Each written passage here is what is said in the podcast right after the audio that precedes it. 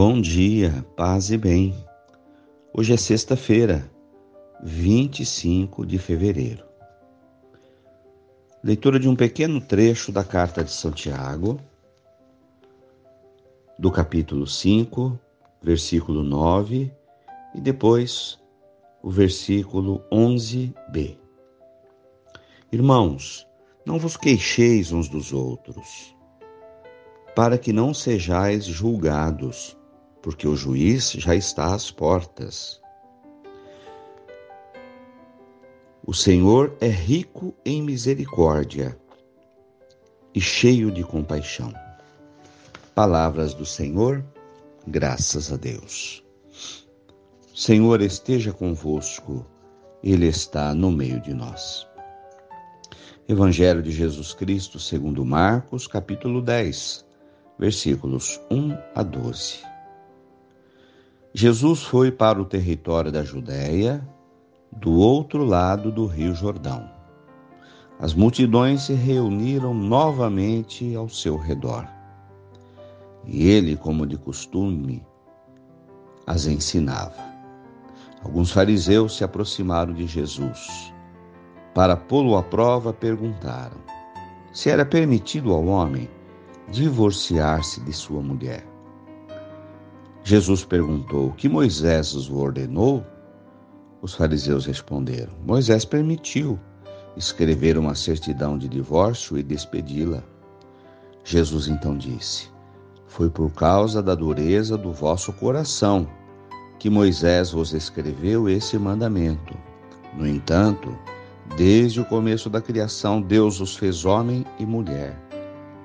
Por isso, o homem deixa seu pai e sua mãe, e os dois serão uma só carne. Assim já não são dois, mas uma só carne.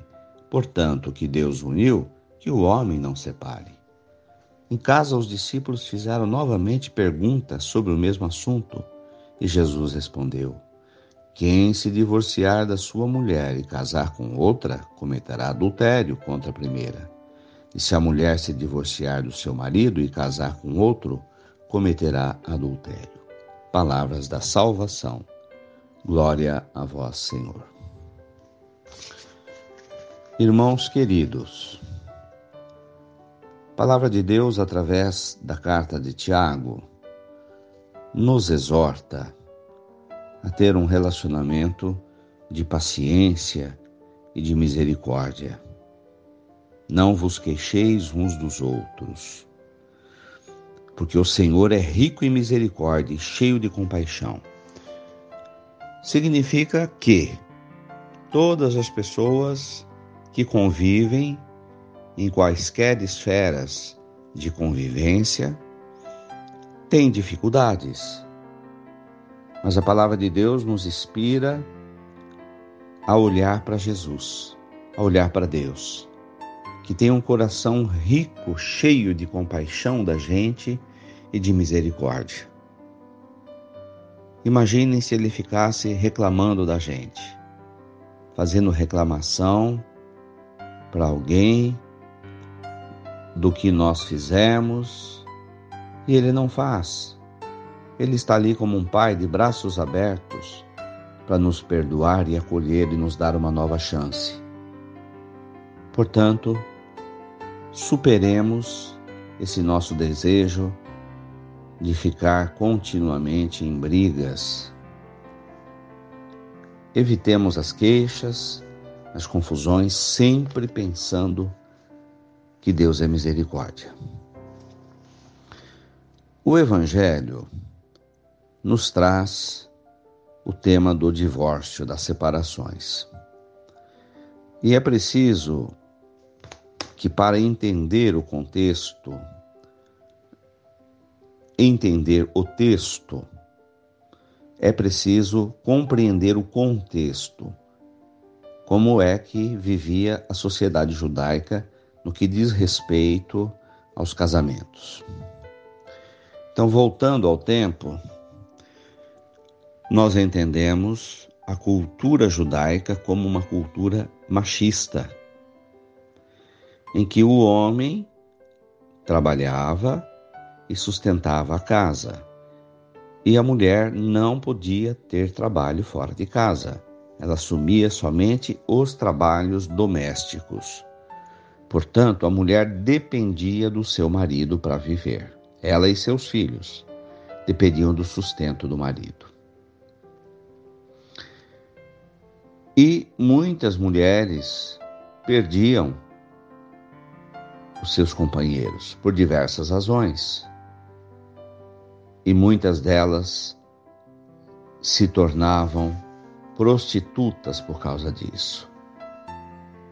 Porque havia um mercado hipócrita que permitia que elas se prostituíssem, porque sempre havia homens interessados. Mas diante da lei de Deus era considerado pecado, mas para isso eles fechavam os olhos. Então, numa sociedade em que a mulher era descartável, cada vez que o homem arrumasse um novo relacionamento, ou ele trazia mais uma mulher para casa, ou ele despedia a sua esposa. E ela ficava sem amparo do marido. E muitas vezes os filhos. Então, isso gerava um problema social enorme. Um rio de mulheres abandonadas. Podem reparar que entre os primeiros apóstolos de Jesus, havia um grupo de mulheres que o seguia. Mulheres em situação de vulnerabilidade. Então, os apóstolos perguntam para Jesus. E também os fariseus os fariseus, que eram um grupo do templo, que viviam tentando armar uma arapuca para Jesus, para ver o que ele respondia diante da questão do divórcio. Porque a lei judaica dizia, isso já no tempo de Moisés, que era preciso dar uma ata de divórcio para a mulher, tornando-a uma pessoa livre para poder casar-se de novo. Então, os fariseus responderam: Moisés permitiu escrever uma certidão de divórcio. E o que você, Jesus, diz?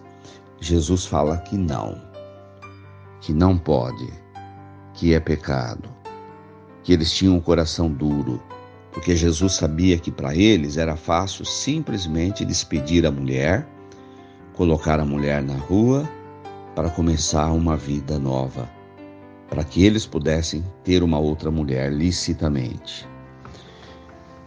Então aqui são dois pontos. Jesus ele coloca um sentido no casamento de união de, de almas já não são dois, duas pessoas, mas uma só pessoa. Então Jesus aponta um caminho para os relacionamentos. Que as pessoas que efetivamente se casarem o façam por amor. E que somente assumam um compromisso quando sentirem que as suas almas estão entrelaçadas. Que não haverá abruptamente uma separação. Então, é preciso fortalecer os laços de amor para que as pessoas constituam uma família. Então, esse é o caminho ideal. É o que Jesus propõe. Já não é são duas pessoas, mas uma só pessoa, uma só carne. Bom, posto isso, sabendo que essa é a regra, então, que a gente se case se realmente houver amor e se as almas estiverem unidas, para poder superar todos os conflitos e não abandonar o barco na primeira tempestade, cientes de que relacionamentos são difíceis, especialmente o de marido e de mulher. Então, esse é o posicionamento de Jesus, pressionado ali pelos fariseus, baseados até numa lei de Moisés, dentro do judaísmo que permitia que fosse dada uma ata de divórcio. Jesus está pensando na situação da mulher, para que ela não seja descartada. Dentro do contexto daquela sociedade em que não havia mercado de trabalho para mulher, em que havia os homens machistas que descartavam mulheres, cada dia para ter uma mulher diferente. Jesus, nesse, nesse contexto, parece ser conservador, mas o seu coração é cheio de amor e misericórdia para a situação das mulheres e dos seus filhos. Por isso, ele coloca uma palavra dura. Aparentemente dura aos nossos olhos. Jesus impede a separação. Ora, as separações acontecem vão acontecer toda vez que realmente o casal não tiver mais condições de se relacionar. Separações continuam a existir. Mas Jesus deixa a sua palavra como paradigma: que homem e mulher sejam um só corpo, uma só alma. Essa é a regra. Isso deve nortear o coração das pessoas que desejam se casar. E Jesus coloca a mulher e os seus filhos numa situação de privilégio de que elas não são descartáveis. De que ao assumir um relacionamento, a gente pense antes de fazer, para não descartar as pessoas. Louvado seja nosso Senhor Jesus Cristo, para sempre seja louvado. Coloquemos hoje nas mãos de Nossa Senhora todos os nossos relacionamentos. A dificuldade de viver o amor no casamento, que o Senhor nos dê compaixão e misericórdia. Que possamos cada dia renovar o amor para a pessoa que o Senhor colocou ao nosso lado, especialmente os casados, os que constituem família. Que renovem dentro do coração de Jesus o amor o seu comprometimento e a sua fidelidade um ao outro.